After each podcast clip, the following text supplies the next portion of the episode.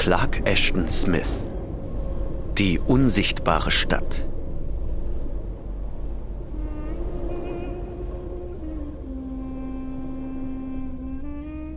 Verflucht, sagte Langley mit einem heißeren Flüstern, das nur mühsam über die vom Durst aufgeplatzten blau-schwarzen Lippen kam.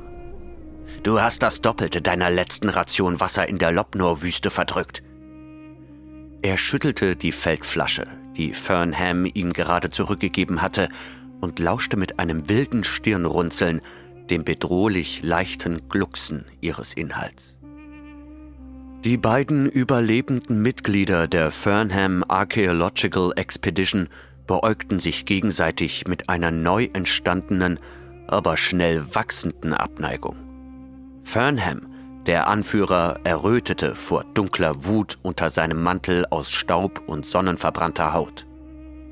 Der Vorwurf war ungerecht, denn er hatte sich lediglich aus Langleys Feldflasche die trockene Zunge befeuchtet. Seine eigene Feldflasche, die er zu gleichen Teilen mit seinem Begleiter geteilt hatte, war nun leer. Bis zu diesem Moment waren die beiden Männer die besten Freunde gewesen.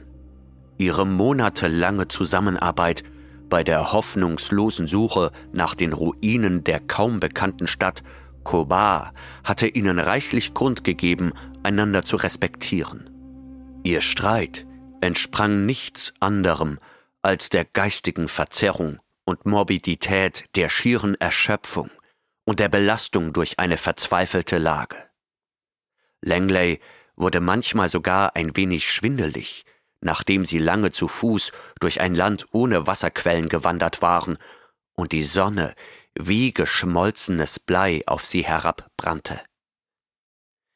Wir sollten den Tarimfluss bald erreichen, sagte Fernham trotzig, ignorierte den Vorwurf und unterdrückte den Wunsch, seine schlechte Meinung über Langley in bissigen Worten kundzutun. Wenn wir es nicht schaffen, ist es wohl deine Schuld, schnauzte der andere. Diese Expedition stand von Anfang an unter einem schlechten Stern, und es würde mich nicht wundern, wenn du derjenige wärst, der das Unglück herbeiführt. Es war sowieso allein deine Idee, nach Kobar zu suchen. Ich habe nie geglaubt, dass es einen solchen Ort gibt. Fernham warf seinem Begleiter einen Blick zu, da er selbst kurz vor dem Zusammenbruch stand, um Langleys nervenaufreibenden Zustand zu würdigen und wandte sich dann ab, ohne eine Antwort zu geben. Die beiden gingen weiter und ignorierten sich gegenseitig mit mürrischem Stolz. Die Expedition, bestehend aus fünf Amerikanern, die für ein New Yorker Museum arbeiteten, war zwei Monate zuvor von Khotan aus aufgebrochen, um die archäologischen Überreste von Ostturkestan zu erforschen.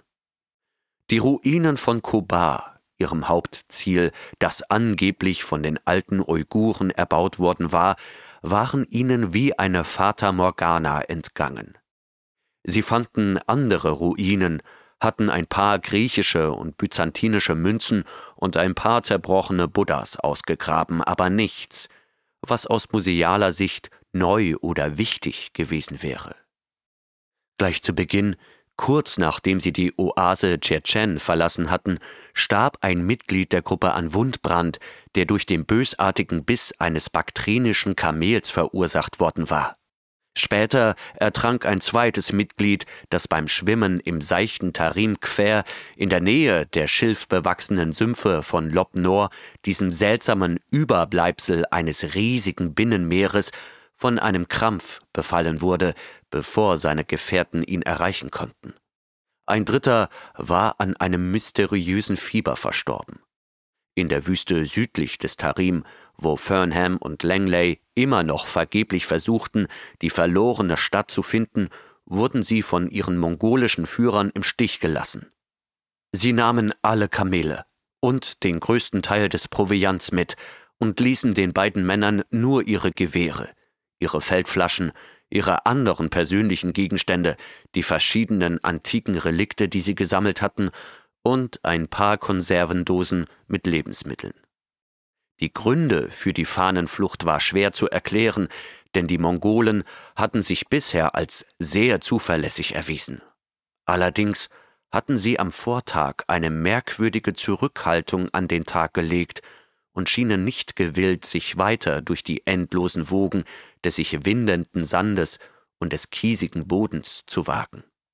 Fernham, der die Sprache besser beherrschte als Langley, hatte herausgefunden, dass sie sich vor etwas fürchteten und von abergläubischen Legenden über diesen Teil der Lobnor-Wüste abgeschreckt wurden.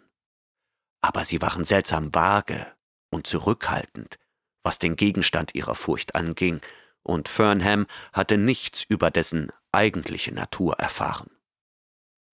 Die Männer überließen alles außer ihren Lebensmitteln, ihrem Wasser und ihren Gewehren der Gnade des Treibsandes und machten sich nordwärts auf den Weg zum Tarim, der 60 oder 70 Meilen entfernt war. Wenn sie ihn erreichten, würden sie in einer der spärlichen Fischersiedlungen an seinen Ufern Unterschlupf finden und könnten schließlich zurück in die Zivilisation gelangen. Es war inzwischen Nachmittag des zweiten Tages ihrer Wanderung. Langley hatte am meisten gelitten, und er schwankte ein wenig, als sie unter dem ewig wolkenlosen Himmel durch die grelle Trostlosigkeit der öden Landschaft zogen. Seine schwere Winchester war zu einer unerträglichen Last geworden, und er hatte sie trotz Fernhams Einwänden weggeworfen, der seine eigene Waffe immer noch bei sich trug. Die Sonne war ein wenig gesunken, brannte aber mit unerbittlichen und quälenden Strahlen durch das helle Inferno der stickigen Luft. Es wehte kein Wind, nur kurze, wütende Böen wirbelten den leichten Sand in die Gesichter der Männer und erstarben dann so plötzlich, wie sie aufgekommen waren.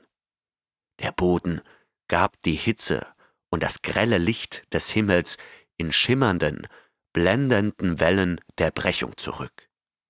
Langley und Fernham erklommen einen niedrigen, allmählich ansteigenden Hügel und hielten erschöpft auf seinem felsigen Rücken inne.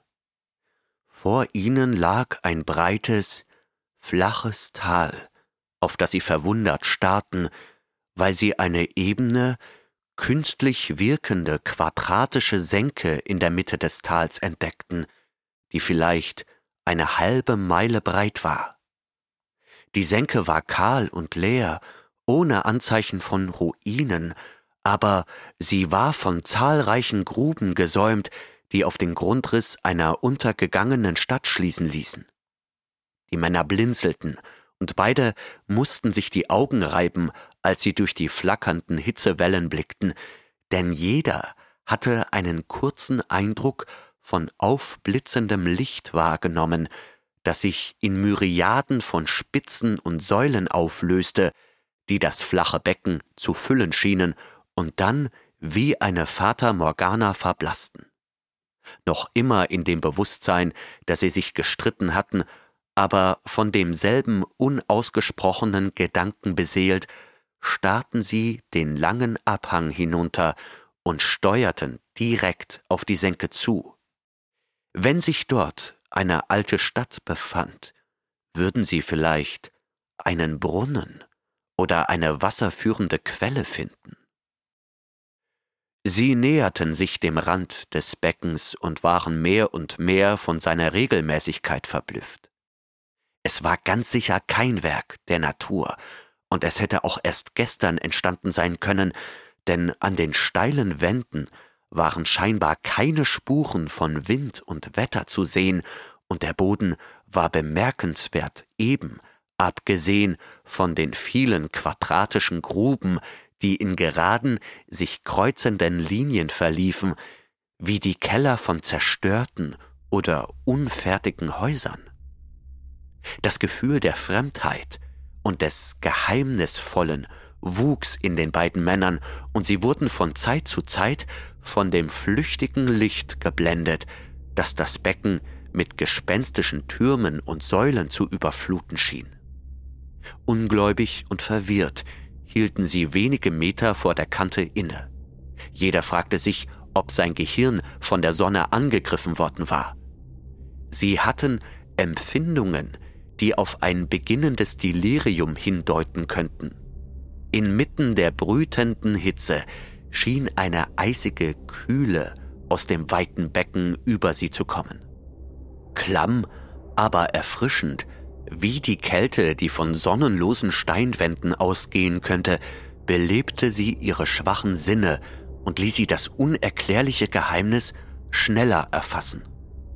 Die Kühle wurde noch deutlicher, als sie den äußersten Rand des Abgrunds erreichten. Als sie einen Blick hinüberwarfen, sahen sie, dass die Wände an allen Ecken und Enden ununterbrochen bis zu einer Tiefe von mehr als 20 Fuß abfielen. Im glatten Becken klafften kellerartige Gruben, die dunkel und unergründlich waren. Der Boden um die Gruben herum war frei von Sand, Kieseln oder Geröll. Um Himmels willen, was hältst du davon? murmelte Fernham, eher zu sich selbst als zu Langley. Er beugte sich über die Kante und starrte mit fieberhaften, unschlüssigen Vermutungen hinunter. Das Rätsel lag jenseits seiner Erfahrung. Bei all seinen Nachforschungen war er noch nie auf so etwas gestoßen. Allerdings wurde sein Erstaunen teilweise von dem dringenderen Problem verdrängt, wie er und Langley die steilen Wände hinunterkommen sollten. Der Durst und die Hoffnung, in einer der Gruben Wasser zu finden, waren in diesem Moment wichtiger als die Herkunft und Beschaffenheit des quadratischen Beckens. Plötzlich überkam ihn in gebückter Haltung eine Art Schwindelgefühl und die Erde schien sich unter seinen Füßen wie im Wahn zu drehen. Er taumelte, verlor das Gewicht und fiel vorwärts über die Kante. Halb ohnmächtig schloss er seine Augen gegen den rasanten Fall und den Aufprall 20 Fuß unter ihm. Erstaunt und fassungslos stellte er fest, dass er in voller Länge auf dem Bauch liegend in der Luft lag und von einer harten, flachen, unsichtbaren Fläche getragen wurde. Seine ausgestreckten Hände stießen auf ein Hindernis, kühl wie Eis und glatt wie Marmor, und die Kälte drang durch seine Kleidung, während er in den Abgrund starrte. Sein Gewehr war ihm durch den Sturz aus der Hand gerissen worden und hing neben ihm. Er hörte den erschrockenen Schrei von Langley und bemerkte dann, dass dieser ihn an den Knöcheln gepackt hatte und ihn zurück an den Abgrund zog. Er spürte, wie die unsichtbare Oberfläche unter ihm glitt, eben wie ein Betonpflaster, glatt wie Glas. Dann half Langley ihm auf die Beine. Beide hatten ihr Missverständnis vorerst vergessen. Sag mal, bin ich verrückt geworden? rief Langley. Ich dachte, du würdest sterben, als du gefallen bist. Worüber sind wir denn hier eigentlich gestolpert? Gestolpert ist gut, sagte Fernham nachdenklich, während er versuchte, sich zu sammeln. Der Boden dieses Beckens besteht aus etwas, das fest, aber durchsichtig wie Luft ist. Etwas, das Geologen und Chemikern unbekannt ist. Gott weiß, was es ist, wo es herkommt oder wer es hierher gebracht hat. Wir haben ein Geheimnis gefunden, das Kobar in den Schatten stellt. Ich schlage vor, dass wir es untersuchen. Er trat vorsichtig vor, immer noch halb in Furcht vor einem Sturz, und blieb über dem Becken stehen. Wenn du es kannst, kann ich es auch, sagte Langley und folgte ihm. Mit Fernham voraus begannen die beiden das Becken zu überqueren und bewegten sich langsam und vorsichtig über den unsichtbaren Untergrund. Das Gefühl, wie durch leere Luft nach unten zu blicken, war unbeschreiblich seltsam. Sie waren auf halbem Weg zwischen zwei Reihen der dunklen Gruben gestartet, die 50 Fuß voneinander entfernt lagen. Irgendwie war es, als würden sie einer Straße folgen. Nachdem sie sich ein Stück vom Rand entfernt hatten, wich Fernham nach links ab, um direkt in eine dieser geheimnisvollen Gruben hinunterzuschauen. bevor er einen senkrechten Aussichtspunkt erreichen konnte, wurde er von einer glatten, festen Wand aufgehalten, wie von einem Gebäude. Ich glaube, wir haben eine Stadt entdeckt, verkündete er. Er tastete sich an der durchsichtigen Wand entlang, die weder Ecken noch Unebenheiten zu haben schien, und kam zu einem offenen Durchgang. Sie war etwa fünf Fuß breit und von unbestimmbarer Höhe. Wie ein Blinder tastete er die Wand ab und stellte fest, dass sie fast 13 Zentimeter dick war. Er und Langley traten durch die Tür immer noch auf ebenem Grund gehend und kamen ungehindert voran, als wären sie in einem großen, leeren Raum. Einen Augenblick lang schien es, als ob das Licht in riesigen Gewölben und Arkaden über ihnen aufblitzte, die mit flüchtigen Farben wie in einem Springbrunnen besprüht waren. Dann verschwand es, und die Sonne schien wie zuvor aus einem leeren und wüsten Himmel herab. Die Kühle, die von der unbekannten Substanz ausging, war ausgeprägter als je zuvor, und die Männer fröstelten beinahe. Aber sie waren sehr erfrischt, und die Qualen ihres Durstes wurden etwas gemildert. Jetzt konnten sie senkrecht in die viereckige Grube unter ihnen blicken, die sich im Steinboden der Grube befand. Den Grund konnten sie nicht sehen, denn er lag jenseits der westlich einfallenden Sonnenstrahlen im Schatten. Aber beide konnten das bizarre und unerklärliche Gebilde sehen, das unbeweglich in der Luft zu schweben schien, direkt unter der Öffnung der Grube. Sie spürten eine schleichende Kälte, die noch heimtückischer und durchdringender war als die Kälte der unsichtbaren Wände. Jetzt sehe ich Dinge, sagte Langley. Ich schätze, ich sehe sie auch, fügte Fernham hinzu. Das Objekt war ein langer, haarloser, hellgrauer Körper, der waagerecht lag als ob er in einem unsichtbaren Sarkophag oder einer Gruft läge. Aufrecht stehend war er etwa einen Meter groß. Er hatte vage, menschliche Umrisse und besaß zwei Beine und zwei Arme, aber der Kopf war vollkommen unirdisch. Das Ding schien einen doppelten Satz hoher konkaver Ohren zu haben, die mit Löchern versehen waren, und anstelle von Nase, Mund und Kinn gab es einen langen, spitz zulaufenden Rüssel, der sich wie eine Schlange um den Busen des Ungetüms wickelte. Die Augen oder das, was danach aussah, wurden von ledernen, wimpernlosen und schrecklich faltigen Lidern bedeckt. Das Ding lag starr da, und sein ganzes Aussehen war das einer gut erhaltenen Leiche oder Mumie. Halb im Licht, halb im Schatten hing er inmitten der grausigen, bodenlosen Grube. Als sich ihre Augen an die Dunkelheit gewöhnt hatten, schienen die Männer in einiger Entfernung einen weiteren, ähnlichen Körper zu erkennen. Keiner von ihnen konnte die verrückten, unheimlichen Gedanken aussprechen, die sie überfielen. Das Geheimnis war zu makaber, überwältigend und unmöglich. Es war Langley, der schließlich das Wort ergriff. Sag mal, glaubst du, dass sie alle tot sind? Noch bevor Fernham antworten konnte, hörte er und Langley ein dünnes, schrilles, überdeutliches Geräusch, das wie das Pfeifen einer unheimlichen Flöte klang, deren Töne sich dem menschlichen Gehör fast entzogen. Sie konnten die Richtung nicht bestimmen, denn es schien erst von der einen und dann von der anderen Seite zu kommen, während es sich fortsetzte. Auch der Grad der scheinbaren Nähe oder Entfernung war schwankend. Es ging unaufhörlich und monoton weiter und erregte sie mit einem unheimlichen Gefühl wie in unbekannten Welten und einem Schrecken wie in unerforschten Dimensionen. Es schien in fernen, überirdischen Klüften zu verschwinden, und dann, lauter und deutlicher als zuvor, kam das Pfeifen aus dem Nichts neben ihnen.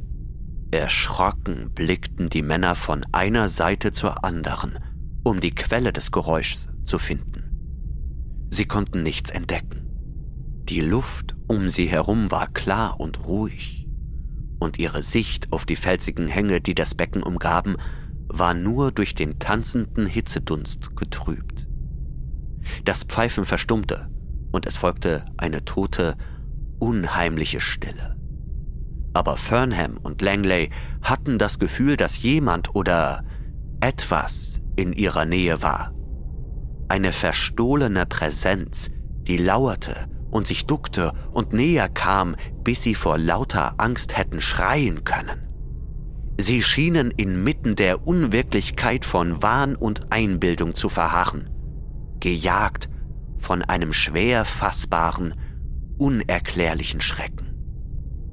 Gespannt schauten und lauschten sie, aber es gab weder ein Geräusch noch ein sichtbares Zeichen. Dann schrie Langley auf und fiel schwer auf den unsichtbaren Boden, rückwärts getragen von einem kalten, greifbaren Etwas, das so unnachgiebig war wie die Windungen einer Anaconda. Er lag hilflos da, unfähig, sich unter dem toten und fließenden Gewicht des unbekannten Inkubus zu bewegen, das seine Glieder und seinen Körper niederdrückte und ihn mit einer eisigen Kälte wie aus dem Nichts des Alls fast betäubte. Dann berührte etwas seine Kehle. Zuerst ganz leicht, dann mit einem Druck, der sich zu einem unerträglichen, stechenden Schmerz verstärkte, als ob er von einem Eiszapfen durchbohrt worden wäre. Eine schwarze Ohnmacht überkam ihn, und der Schmerz schien zu schwinden, als würden die Nerven, die ihn zu seinem Gehirn leiteten, wie langgezogene Spinnweben durch die Klüfte der Betäubung gesponnen.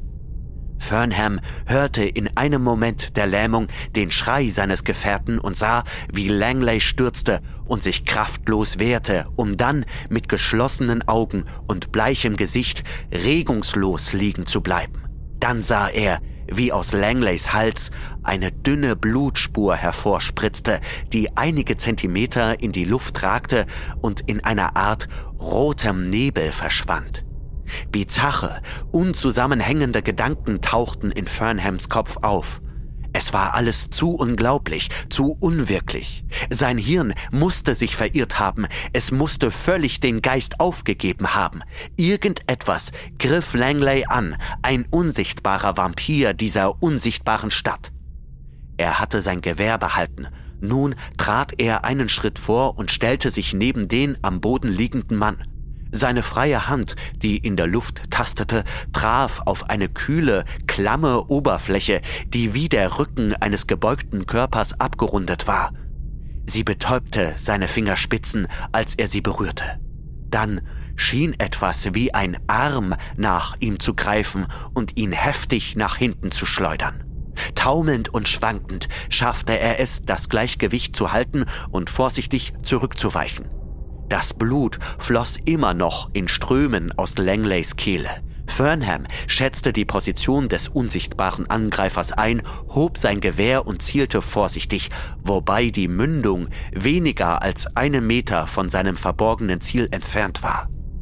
Das Gewehr dröhnte mit ohrenbetäubendem Nachhall und sein Geräusch verhallte in langsamen Echos, als würde es von einem Labyrinth aus Mauern zurückgeworfen. Das Blut hörte auf, aus Langleys Hals aufzusteigen und sank in ein natürliches Rinnsal. Das Ding, das ihn angegriffen hatte, gab weder ein Geräusch noch irgendetwas anderes von sich. Fernham war im Zweifel, ob sein Schuss Wirkung gezeigt hatte. Vielleicht war das Ding verscheucht worden, vielleicht war es noch in der Nähe und konnte sich jeden Moment auf ihn stürzen oder zu seiner Beute zurückkehren. Er blickte zu Langley, der bleich und regungslos dalag. Das Blut floss nicht länger aus dem kleinen Einstich. Er trat auf ihn zu und wollte versuchen, ihn wieder zu beleben, wurde aber von einem seltsamen Umstand aufgehalten. Er sah, dass Langleys Gesicht und Oberkörper von einem grauen Nebel umhüllt waren, der immer dichter zu werden schien und dessen Konturen immer deutlicher hervortraten. Der Nebel verdunkelte sich immer mehr, nahm Gestalt an, und Fernham sah das monströse Ding, das zwischen ihm und seinem Begleiter lag, wobei ein Teil der Gestalt noch auf Langley lastete. Aufgrund seiner Trägheit und der Schusswunde in seiner Seite, aus der eine zähe, violette Flüssigkeit quoll, war er sich sicher, dass das Ding tot war. Das Monster war der irdischen Biologie völlig fremd. Ein riesiger, wirbelloser Körper, der wie ein länglicher Seestern geformt war und dessen Spitzen in geschwollenen Tentakelgliedern endete. Es hatte einen runden, unförmigen Kopf mit dem gebogenen, nadelspitzen Rüssel eines gigantischen Insekts. Es muss von einem anderen Planeten oder aus einer anderen Dimension als der unseren stammen. Es war ganz anders als die mumifizierte Kreatur, die in der Grube unter ihm schwebte, und Fernham hatte das Gefühl, dass es sich um eine minderwertige, tierähnliche Kreatur handelte. Es bestand offensichtlich aus einer unbekannten Art von organischer Materie, die für menschliche Augen erst im Tod sichtbar wurde. Sein Gehirn wurde von diesem wahnsinnigen Rätsel überwältigt. Was war das für ein Ort, über den er und Langley gestolpert waren? War es ein Außenposten von Welten jenseits des menschlichen Wissens oder der Beobachtung? Aus welchem Material waren die Gebäude gebaut worden? Wer waren ihre Erbauer? Woher waren sie gekommen und was war ihr Vorhaben? War die Stadt jüngeren Datums oder war sie vielleicht eine Art Ruine, deren Erbauer tot in ihren Gewölben lagen, eine Ruine, die nur von dem Vampirmonster heimgesucht wurde, das Langley angegriffen hatte. Vor Abscheu vor dem toten Monster schaudernd, begann er, den noch immer bewusstlosen Mann unter der abscheulichen Kreatur hervorzuziehen. Er vermied es, den dunklen, halbdurchsichtigen Körper zu berühren, der wie ein steifes Gelee zitternd nach vorne sank, als er seinen Begleiter von ihm weggezogen hatte. Wie etwas sehr Belangloses und weit entferntes erinnerte er sich an den absurden Streit, den Langley mit ihm ausgefochten hatte, und erinnerte sich an seinen eigenen Groll als Teil eines zweifelhaften Traums, der sich jetzt in dem außermenschlichen Geheimnis ihrer Umgebung verlor. Er beugte sich besorgt über seinen Kameraden und sah, dass etwas von der natürlichen Bräune in das blasse Gesicht zurückkehrte und dass die Augenlider zu flattern begannen. Das Blut war in der kleinen Wunde geronnen. Er nahm Langleys Feldflasche und schüttete den letzten Inhalt zwischen die Zähne seines Besitzers. Nach wenigen Augenblicken war Langley in der Lage, sich aufzusetzen. Fernham half ihm auf die Beine und die beiden begannen, ihren Weg aus dem Glaslabyrinth zu suchen. Sie entdeckten den Eingang und Fernham, der den anderen immer noch stützte, beschloss, den Weg auf der seltsamen Straße zurückzuverfolgen, auf der sie das Becken durchquert hatten. Sie waren nur ein paar Schritte gegangen, als sie ein leises, fast unhörbares Rascheln in der Luft vor sich hörten, begleitet von einem geheimnisvollen, knirschenden Geräusch. Das Rascheln schien sich auszubreiten und zu vervielfachen, als ob sich eine unsichtbare Menschenmenge versammeln würde, aber das Knirschen verstummte bald. Sie gingen langsam und vorsichtig weiter, mit dem Gefühl, dass eine unheimliche Gefahr drohte. Langley war jetzt stark genug, um ohne Hilfe zu gehen, und Fernham hielt sein geladenes Gewehr zum sofortigen Einsatz bereit. Das undeutliche Rascheln wurde leiser, aber es umgab sie immer noch. Auf halbem Weg zwischen den darunter liegenden Grubenreihen bewegten sie sich Seite an Seite auf den Wüstenrand zu.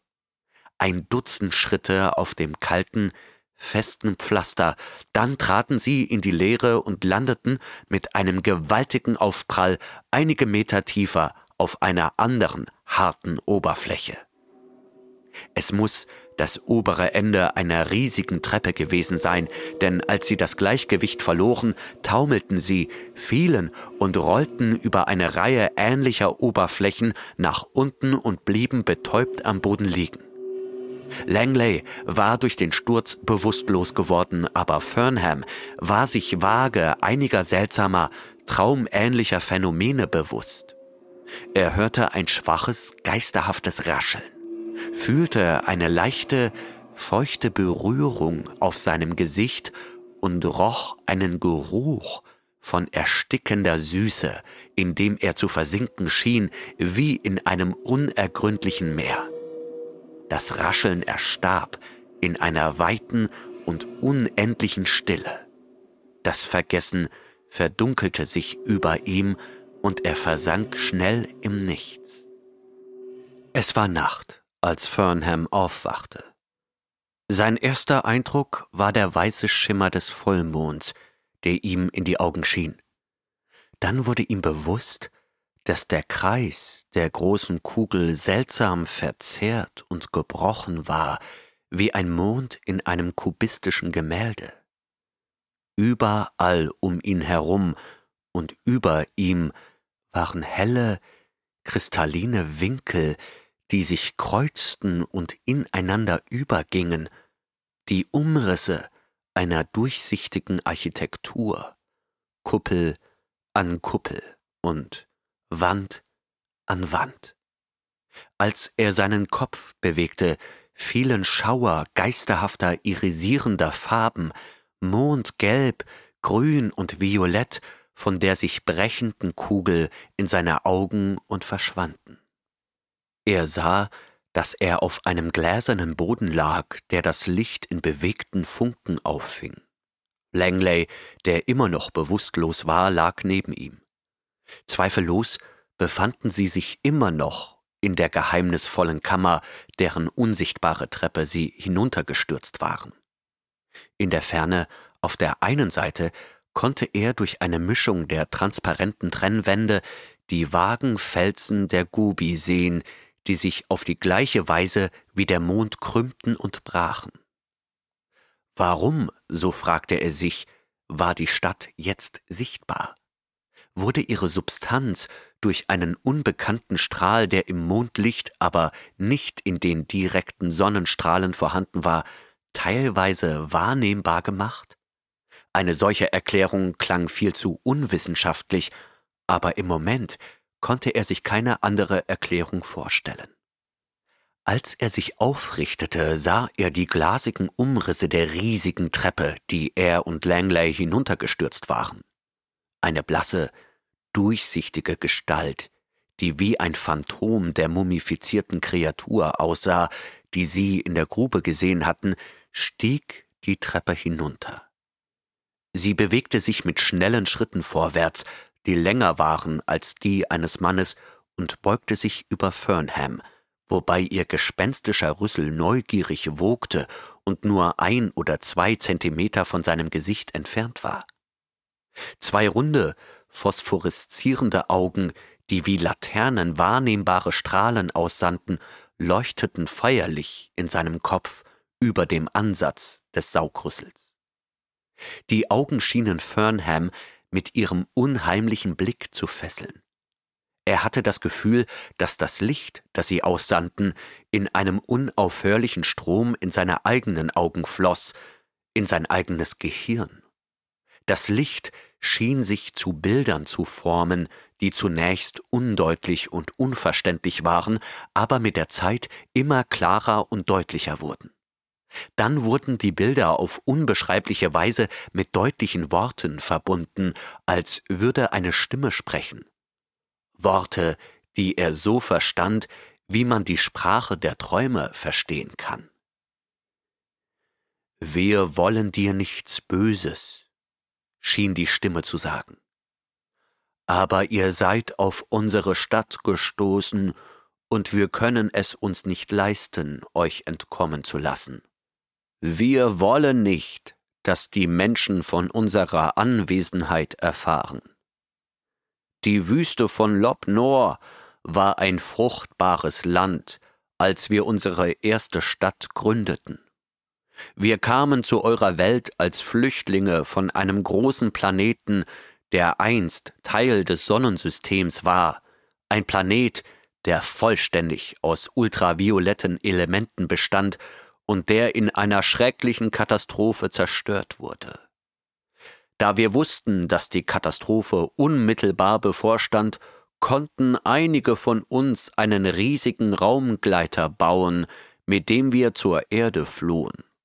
Aus den Materialien des Raumschiffs und anderen Materialien, die wir eigens mitgebracht hatten, bauten wir unsere Stadt, deren Name in der menschlichen Phonetik so gut wie möglich mit Ziis wiedergegeben werden kann. Die Dinge eurer Welt waren für uns immer deutlich sichtbar, und aufgrund unseres immensen Wahrnehmungsvermögens sehen wir wahrscheinlich sogar vieles, was für euch verborgen bleibt. Außerdem brauchen wir zu keiner Zeit künstliches Licht. Wir haben jedoch schon früh entdeckt, dass wir selbst und unsere Gebäude für die Menschen unsichtbar sind. Seltsamerweise unterliegt unser Körper nach dem Tod einer Degeneration der Substanz, die ihn in den infraroten Bereich und damit in den Bereich eurer visuellen Wahrnehmung bringt. Die Stimme schien innezuhalten, und Fernham erkannte, dass sie nur in seinen Gedanken durch eine Art Telepathie gesprochen hatte. In seinem eigenen Kopf versuchte er eine Frage zu formulieren. Was gedenkst du mit uns zu tun? Wieder hörte er die stille, tonlose Stimme. Wir haben vor, euch für immer bei uns zu behalten. Nachdem ihr durch die von uns geöffnete Falltür gestürzt seid, haben wir euch mit einem Narkosemittel betäubt. Während eurer stundenlangen Bewusstlosigkeit haben wir euch eine Droge injiziert, die bereits eure Sehkraft verändert hat und die ultravioletten Substanzen, die euch umgeben, bis zu einem gewissen Grad sichtbar macht.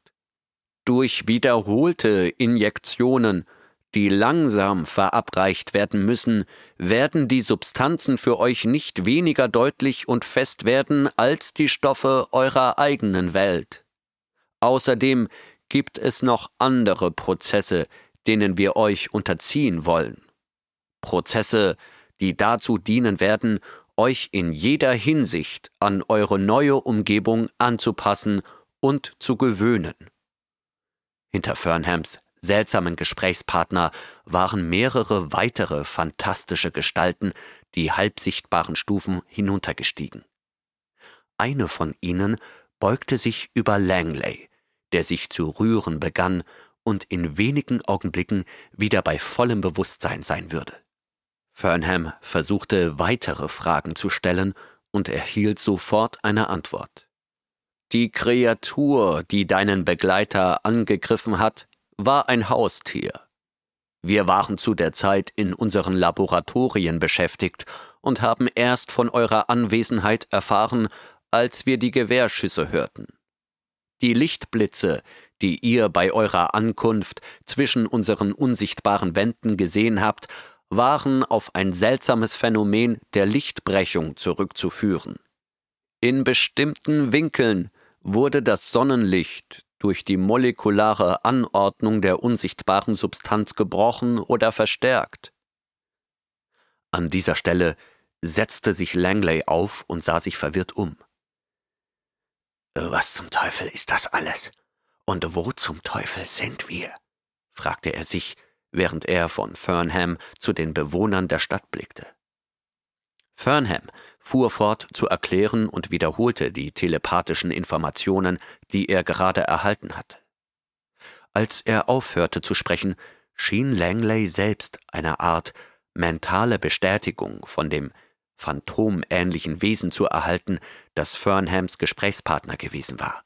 Denn Langley starrte dieses Wesen mit einer Mischung aus Verständnis und Verwunderung in seinem Blick an.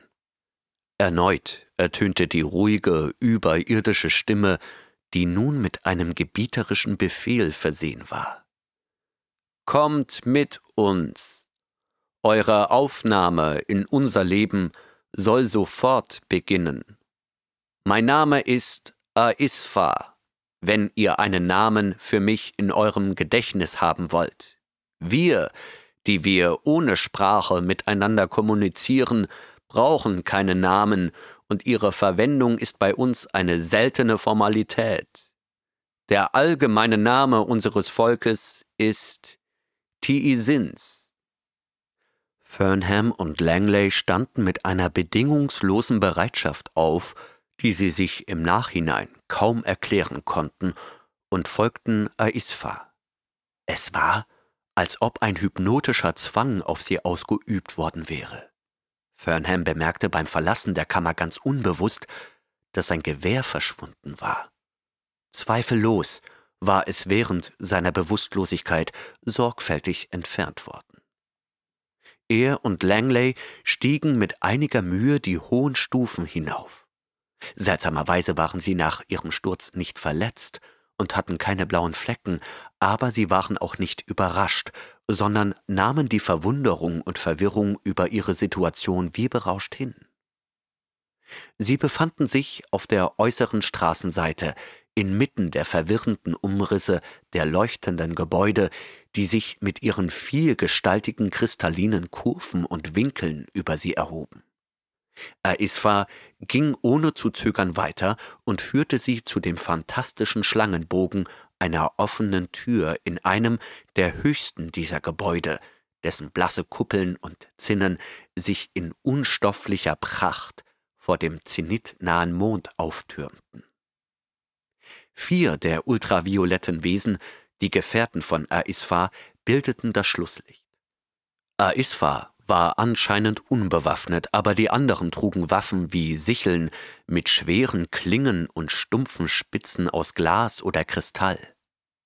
Viele andere Angehörige dieser unglaublichen Rasse, die ihren eigenen rätselhaften Geschäften nachgingen, schritten auf der offenen Straße und durch die Portale der unirdischen Gebäude hindurch.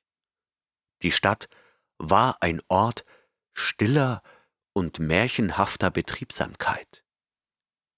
Am Ende der Straße, der sie folgten, sahen Fernham und Langley, bevor sie durch den bogenförmigen Eingang traten, den felsigen Hang der Lobnor-Wüste, die im Mondlicht seltsam verschwommen und substanzlos wirkte.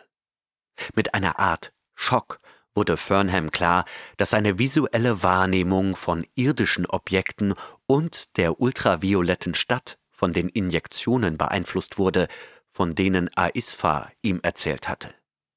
Das Gebäude, das sie nun betraten, war voller Apparaturen in Form von verzerrten Kugeln, unregelmäßigen Scheiben und Würfeln, von denen einige ihre Umrisse von einem Moment zum anderen auf verwirrende Weise zu ändern schienen.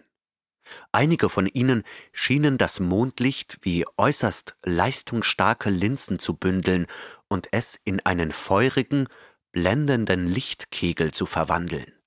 Weder Fernham noch Langley konnten sich den Zweck dieser Vorrichtungen vorstellen, und weder Aisfa noch einer seiner Gefährten gab eine telepathische Erklärung ab. Als sie das Gebäude betraten, spürten sie eine seltsame, aufdringliche und subtile Schwingung in der Luft, die die Männer unangenehm berührte. Sie konnten die Quelle nicht zuordnen und waren sich auch nicht sicher, ob ihre eigene Wahrnehmung rein mentaler Art war oder über einen oder mehrere körperliche Sinne kam. Irgendwie war es sowohl beunruhigend als auch betäubend, und sie versuchten instinktiv, sich seinem Einfluss zu widersetzen. Das untere Stockwerk des Gebäudes schien ein einziger großer Raum zu sein. Die seltsamen Apparaturen wuchsen um sie herum in die Höhe, als ob sie sich in konzentrischen Reihen aufbauten. In der riesigen Kuppel über ihnen schienen sich lebende Strahlen aus geheimnisvollem Licht in allen Einfallswinkeln zu treffen und zu überlagern und ein helles, sich ständig veränderndes Netz zu weben, das die Augen blendete. Sie erreichten einen klaren, runden Raum in der Mitte des Gebäudes. Hier standen zehn oder zwölf der ultravioletten Bewohner um eine schlanke, vielleicht fünf Fuß hohe Säule, die in einer flachen, schalenartigen Struktur gipfelte. In dem Becken befand sich ein leuchtendes, ovales Objekt, das so groß war wie das Ei eines längst ausgestorbenen Vogels. Von diesem Objekt gingen zahlreiche Lichtstrahlen waagerecht in alle Richtungen aus und schienen die Köpfe und Körper aller, die in einem losen Ring um die Säulen standen, zu durchdringen. Fernham und Langley wurden auf ein hohes, dünnes Brummen aufmerksam, das von dem glühenden Ei ausging und irgendwie untrennbar mit den Lichtstrahlen verbunden war, so als ob das Leuchten hörbar geworden wäre. Aisfa hielt vor den Männern inne und eine Stimme sprach in ihren Köpfen. Das leuchtende Objekt wird Du-Ir genannt. Eine Erklärung seiner wahren Natur und seines Ursprungs würde euren derzeitigen Verstand übersteigen. Es gehört jedoch zu den Substanzen, die ihr als Mineralien bezeichnen würdet, und ist eines von vielen ähnlichen Objekten, die es in unserer früheren Welt gab. Er erzeugt eine mächtige Energie, die eng mit unserer Lebensweise verbunden ist, und die Strahlen, die von ihm ausgehen, dienen uns anstelle von Nahrung. Wenn der Du-Ir verloren ginge oder zerstört würde, hätte das schwerwiegende Folgen, und unsere Lebenszeit, die normalerweise viele tausend Jahre beträgt, würde sich mangels der nährenden und belebenden Strahlen verkürzen. Fasziniert starrten Fernham und Langley auf die eiförmige Kugel. Das Brummen schien lauter zu werden, und die Strahlen des Lichts wurden immer länger und zahlreicher. Die Männer erkannten nun, dass dies die Quelle der Schwingung war, die sie beunruhigt und bedrückt hatte. Die Wirkung war unheimlich, schwer, hypnotisch, als ob ein lebendiges Gehirn in dem Objekt wäre, das ihren Willen brechen und ihre Sinne und ihren Verstand in eine unnatürliche Knechtschaft zwingen wollte. Sie hörten das gedankliche Kommando von Aisfa. Geht vorwärts und schließt euch denen an, die an den leuchtenden Emanationen des Duirs teilhaben. Wir glauben, dass ihr dadurch im Laufe der Zeit von eurer irdischen Grobheit gereinigt werdet und dass die Substanz eurer Körper schließlich in etwas verwandelt wird, das dem unseren nicht unähnlich ist, und dass eure Sinne zu einer Wahrnehmungskraft erhoben werden, wie wir sie besitzen. Halb widerwillig, mit einem unheimlichen Bewusstsein von Zwang, gingen die Männer vorwärts. Das gefällt mir nicht, flüsterte Fernham zu Langley. Ich fühle mich schon seltsam genug. Unter Aufbietung seiner ganzen Willenskraft blieb er kurz vor den ausströmenden Strahlen stehen und streckte die Hand aus, um Langley zu stoppen. Mit geblendeten Augen standen sie da und starrten auf das Duir. In seinem Herzen pulsierte ein kaltes, ruheloses Feuer, das von einem namenlosen Bösen beseelt war, das nicht mit dem Bösen der Erde vergleichbar war, und die langen scharfen Strahlen, die leicht zitterten, drangen wie Speere in die halbkristallinen Körper der Wesen ein, die unbeweglich um die Säule herumstanden. Beeilt euch, mahnte Aisfa mit leiser Stimme.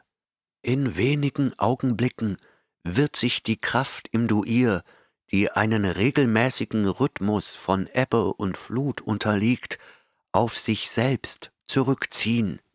Die Strahlen werden sich zurückziehen, und ihr werdet lange auf die Rückkehr der Strahlung warten müssen. Ein schneller, kühner Gedanke kam Fernham in den Sinn. Als er den Duir genau betrachtete, war er von seiner scheinbaren Zerbrechlichkeit beeindruckt. Das Ding war offensichtlich nicht mit der Schale verbunden, in der es lag, und würde höchstwahrscheinlich wie Glas zerspringen, wenn es fallen gelassen oder gar auf den Boden geworfen würde. Er versuchte, seine Gedanken zu unterdrücken, weil er befürchtete, dass sie von Aisfa oder anderen Mitgliedern des ultravioletten Volkes gelesen werden könnten. Gleichzeitig versuchte er, so unschuldig wie möglich eine mentale Frage zu formulieren. Was würde passieren, wenn der Duir zerbrochen würde? Sofort bekam er einen Eindruck von Wut, Aufruhr und Bestürzung von Aisfa in seinem Kopf. Seine Frage wurde jedoch anscheinend nicht beantwortet, und es schien, dass Aisfa sie nicht beantworten wollte, dass er etwas verbarg, das zu gefährlich und schrecklich war, um es preiszugeben. Auch Fernham spürte, dass Aisfa misstrauisch war, er ahnte etwas von seinen eigenen unterdrückten Gedanken. Ihm wurde klar, dass er, wenn überhaupt, schnell handeln musste.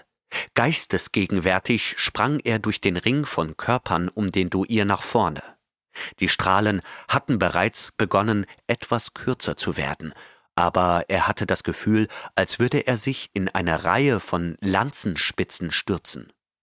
Es war ein seltsames, unbeschreibliches Gefühl, als würde er von etwas durchbohrt, das gleichzeitig heiß und kalt war, aber weder die Wärme noch die Kälte waren unerträglich. Einen Moment lang stand er neben der Säule, hob das glühende Ei in seine Hände und hielt es trotzig in die Höhe, während er sich den ultravioletten Gestalten zuwandte. Das Ding war erstaunlich leicht, und es schien seine Finger zu verbrennen und gleichzeitig zu gefrieren. Er fühlte einen seltsamen Schwindel, eine unbeschreibliche Verwirrung, aber er schaffte es, sie zu beherrschen. Der Kontakt mit dem Duir könnte für das menschliche Gewebe tödlicher sein als der mit Radium, so viel er wusste. Er würde es darauf ankommen lassen. Auf jeden Fall würde es ihn nicht sofort töten, und wenn er seine Karten mit genügend Mut und Geschick ausspielte, konnte er Langley die Flucht ermöglichen, wenn nicht sogar seine eigene Flucht. Der Ring aus ultravioletten Wesen stand da, als wäre er von seiner Kühnheit verblüfft.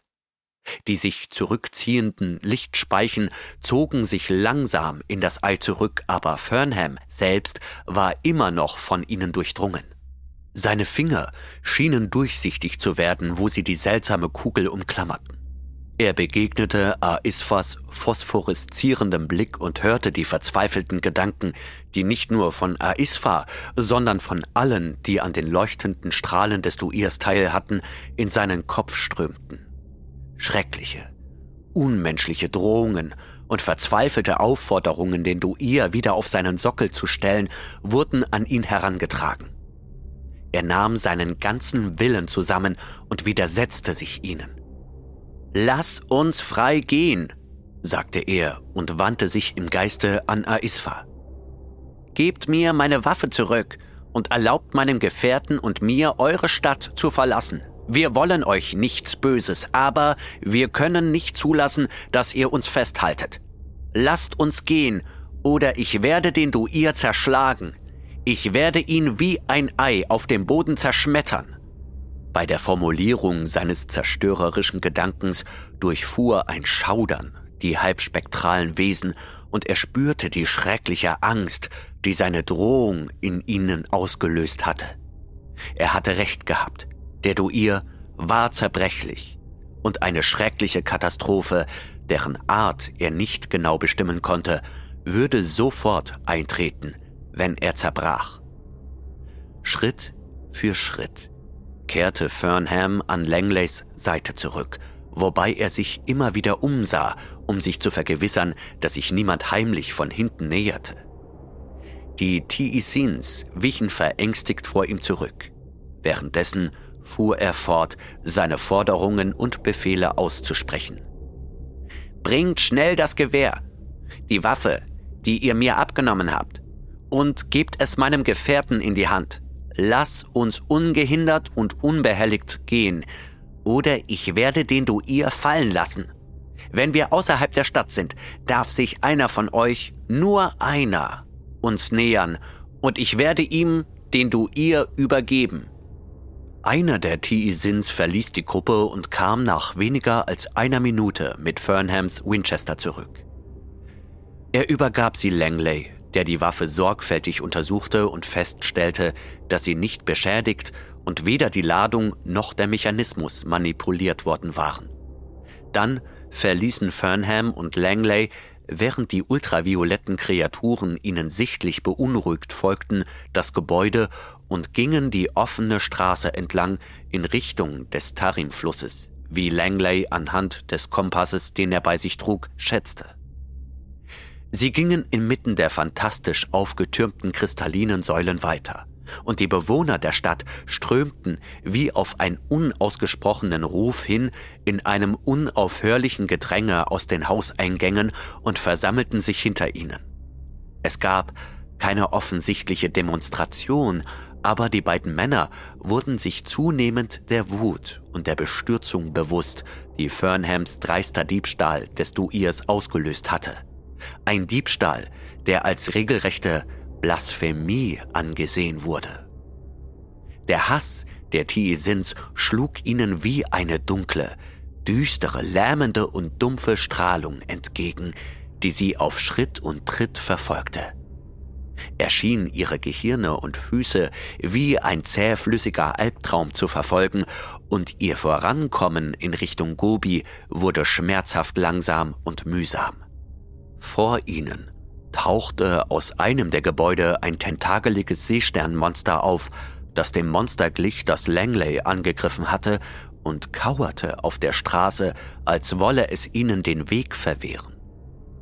Es hob seinen bösen Rüssel und starrte sie mit seinen glasigen Augen an, schlich sich dann aber von ihnen weg, als würde es sich von seinen Besitzern ermahnen lassen. Fernham und Langley passierten es mit einem unwillkürlichen Schauer des Widerwillens und gingen weiter. Die Luft war von einer fremden, unaussprechlichen Bedrohung erfüllt. Sie spürten, wie eine ungewöhnliche Schläfrigkeit über sie hereinbrach. Eine unhörbare, betäubende Musik versuchte, ihre Wachsamkeit zu überwinden und sie in den Schlaf zu wiegen. Fernhams Finger wurden von den unbekannten Strahlen des Duirs taub, obwohl sich die scharfen Lichtstrahlen immer mehr in sein Zentrum zurückgezogen hatten und nur noch ein formloses, nebeliges Glühen die seltsame Kugel erfüllte. Das Ding schien von schrecklichem Leben und Macht erfüllt zu sein. Die Knochen seiner durchsichtigen Hand zeichneten sich wie die eines Skeletts ab. Als er zurückblickte, sah er, dass Aisfa ihm dicht auf den Fersen war und vor den anderen Tiisins ging. Er konnte die Gedanken von Aisfa nicht mehr wie früher lesen. Es war, als ob eine leere, dunkle Wand aufgebaut worden war. Irgendwie hatte er eine Vorahnung von Bösem, von Gefahr und Verrat in einer Form, die er nicht verstehen oder sich vorstellen konnte. Er und Langley erreichten das Ende der Stadt, wo die ultraviolette Straße in die Wüste überging. Als sie begannen, den Hang hinaufzusteigen, stellten beide Männer fest, dass ihre Sehkraft durch die Injektion der Tiesins tatsächlich beeinflusst worden war denn der Boden schien unter ihnen zu leuchten, schwach durchscheinend, und die Felsbrocken waren wie halbkristalline Gebilde, deren innere Struktur sie nur schemenhaft erkennen konnten. Aisfa folgte ihnen den Hang hinauf. aber die anderen Bewohner von Ziis hielten, wie von Fernham vereinbart, an der Grenze zwischen ihren Straßen und Gebäuden und den infraroten Substanzen der Erde inne. Nachdem sie vielleicht 50 Meter auf der sanften Steigung zurückgelegt hatten, hielt Fernham inne und wartete auf Aisfa, während er den Duir auf Armeslänge ausstreckte. Irgendwie hatte er das Gefühl, dass es unklug war, das mystische Ei zurückzugeben, aber er würde sein Versprechen halten, denn die Bewohner von Ziis hatten ihren Teil der Abmachung bisher eingehalten. Aisfa nahm den Duir aus Fernhams Händen, aber seine Gedanken, was auch immer sie waren, blieben sorgfältig verborgen. Als er sich umdrehte und mit dem feurigen Ei, das wie ein großes, wachsames Auge durch seinen Körper leuchtete, den Hang hinunterging, hatte er etwas Bedrohliches und Unheimliches an sich. Die Lichtstrahlen fingen wieder an, aus seinem Zentrum zu strahlen. Die beiden Männer, die immer wieder zurückblickten, setzten ihren Weg fort. Unter ihnen schimmerte Ziis wie die Stadt einer Fata Morgana in der mondbeschienenen Senke. Sie sahen die ultravioletten Gestalten, die am Ende der Straßen auf Aisfa warteten. Dann, als Aisfa sich seinen Gefährten näherte, sprangen zwei Strahlen aus kaltem, sich windendem Feuer aus dem Fuß eines Turms, der wie Glas am Rande der Stadt glitzerte. Die Strahlen klammerten sich an den Boden und rannten mit der unaufhaltsamen Bewegung einer Python den Hang hinauf und verfolgten Langley und Fernham mit einer Geschwindigkeit, die sie bald einholen würde. Sie wollen uns reinlegen, warnte Fernham. Er schnappte sich die Winchester von Langley, ließ sich auf die Knie fallen und zielte vorsichtig, um die leuchtende Kugel des Duir durch die gespenstische Gestalt von Aisfa, der mittlerweile die Stadt erreicht hatte und im Begriff war, in den wartenden Pulk einzutreten, ins Visier zu nehmen. Lauf! schrie er Langley zu. Ich werde sie für ihren Verrat bezahlen lassen, und vielleicht kannst du in der Zwischenzeit entkommen. Er drückte ab und verfehlte Aisfa, aber er traf mindestens zwei der Tiisins, die in der Nähe des Duirs standen. Er zielte erneut, während sich die Strahlen vom Turm aus weiter nach vorne schlängelten, blass, kühl und tödlich aussehend, bis sie fast vor seinen Füßen waren. Noch während er zielte, suchte Aisfa Zuflucht in den vordersten Reihen der Menge, durch deren hauchdünne Körper der Duir immer noch glühte. Diesmal traf die scharfe Kugel ihr Ziel, obwohl sie mehr als eines der ultravioletten Wesen durchschlagen haben musste, bevor sie Aisfa und die mystische Kugel erreichte. Fernham hatte zwar keine Ahnung, was das Ergebnis sein würde, aber er war sich sicher, dass der Zerstörung des Duirs eine Art Katastrophe folgen würde. Was wirklich geschah, war unvorstellbar und kaum zu beschreiben. Noch bevor der Duir aus den Händen seines geschlagenen Trägers fallen konnte, schien er sich in einem rauschenden Rad aus intensivem Licht auszudehnen, das sich immer weiter drehte und die Umrisse der ultravioletten Wesen im Vordergrund verschwinden ließ. Mit ungeheurer Geschwindigkeit traf das Rad die näheren Gebäude, die sich wie Türme aus einer Fata Morgana zu erheben und zu verschwinden schienen. Es gab keine hörbare Explosion, kein einziges Geräusch, nur diese stille, sich ständig drehende, sich immer weiter ausdehnende Lichtscheibe, die die gesamte Ausdehnung von Ziis zu erfassen drohte. Wie gebannt starrte Fernham auf die Scheibe und hatte die sich schlängelnden Strahlen fast vergessen. Zu spät sah er, dass einer von ihnen auf ihn zukam. Er sprang zurück, aber das Ding erwischte ihn und schlängelte sich wie eine Anaconda um seine Gliedmaßen und seinen Körper. Er spürte eine eisige Kälte, eine schreckliche Enge, und dann musste er hilflos feststellen, dass der seltsame Strahl ihn den Hang hinunter in Richtung Ziis zog, während sein Gefährte den fliehenden Langley weiter verfolgte. In der Zwischenzeit hatte die sich ausbreitende Feuerscheibe den Turm erreicht, von dem der Strahl ausging. Plötzlich war Fernham frei. Die schlangenartigen Strahlen waren beide verschwunden. Er blieb wie angewurzelt stehen und auch Langley, der den Hügel hinunterkam, hielt inne und beobachtete den mächtigen Lichtkreis, der das ganze Becken zu ihren Füßen mit einem lautlosen Strudel der Zerstörung zu erfüllen schien. Mein Gott, rief Fernham nach einer kurzen Pause. Sieh dir an, was mit dem Hang passiert. Als ob die Kraft der unheimlichen Explosion nun über Ziis hinausginge, begannen sich Felsbrocken und Erdmassen vor dem weißen glühenden Mahlstein in die Luft zu erheben und schwebten in langsamer, lautloser Bewegung auf die Männer zu. Fernham und Langley begannen zu rennen, stolperten den Hang hinauf und wurden von etwas eingeholt, das sie sanft, schwerelos und unaufhaltsam anhob und sie wie vom Winde verwehte Blätter oder Federn durch die Luft trug. Sie sahen den felsigen Kamm des Hügels weit unter sich vorbeiziehen, und dann schwebten sie im Mondlicht immer höher über die kilometerlange, düstere Wüste. Eine Ohnmacht überkam sie beide, eine unbestimmte Übelkeit, ein unvorstellbarer Schwindel. Und langsam Irgendwo in diesem unglaublichen Flug fielen sie in Ohnmacht. Der Mond war tief gesunken und seine Strahlen waren fast waagerecht in Fernhams Augen, als er erwachte. Zuerst war er völlig verwirrt und seine Lage war mehr als verwirrend. Er lag auf einem sandigen Abhang zwischen verstreuten, dürftigen und verkümmerten Sträuchern und Langley lag nicht weit entfernt. Als er sich ein wenig aufrichtete, sah er am Fuße des Abhangs den weißen, schilfgesäumten Fluss, der nichts anderes als der Tarim sein konnte. Halb ungläubig stellte er fest, dass die Wucht der unheimlichen Explosion Langley und ihn selbst viele Meilen weit getragen und sie scheinbar unverletzt am Ziel ihrer Wüstenwanderung abgesetzt hatte.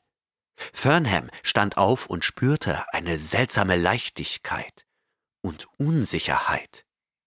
Er machte einen zaghaften Schritt und landete vier oder fünf Meter entfernt. Es war, als hätte er die Hälfte seines normalen Gewichts verloren. Mit großer Vorsicht ging er zu Langley hinüber, der sich inzwischen aufgesetzt hatte. Zu seiner Erleichterung stellte er fest, dass sich sein Sehvermögen wieder normalisierte, denn er nahm nur ein schwaches Glühen der Gegenstände um sich herum wahr. Der Sand und die Felsbrocken waren angenehm fest, und seine eigenen Hände waren nicht mehr durchsichtig. Donnerwetter, sagte er zu Langley. Das war ja eine Explosion. Die Kraft, die durch die Zertrümmerung des Duirs freigesetzt wurde, muss etwas mit der Schwerkraft aller umliegenden Objekte gemacht haben. Ich vermute, dass die Stadt Ziis und ihre Bewohner ins All zurückgeschleudert wurden, und auch die infraroten Substanzen um die Stadt herum müssen mehr oder weniger stark beeinträchtigt worden sein, aber ich schätze, dass die Wirkung bei uns beiden nachlässt, sonst wären wir noch unterwegs. Langley stand auf und versuchte zu gehen, mit dem gleichen beunruhigenden Ergebnis wie bei Fernhams Versuch. Nach ein paar Versuchen hatte er seine Gliedmaßen und sein Gleichgewicht wieder unter Kontrolle. Ich fühle mich noch immer wie eine Art Luftschiff, kommentierte er. Ich glaube, das sollten wir in unserem Bericht an das Museum lieber nicht erwähnen.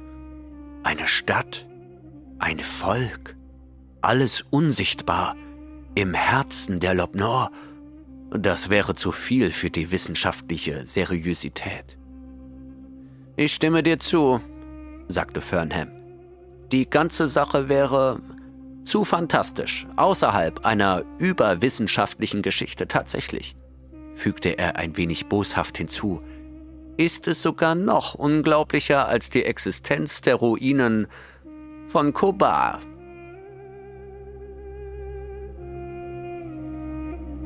Die unsichtbare Stadt von Clark Ashton Smith.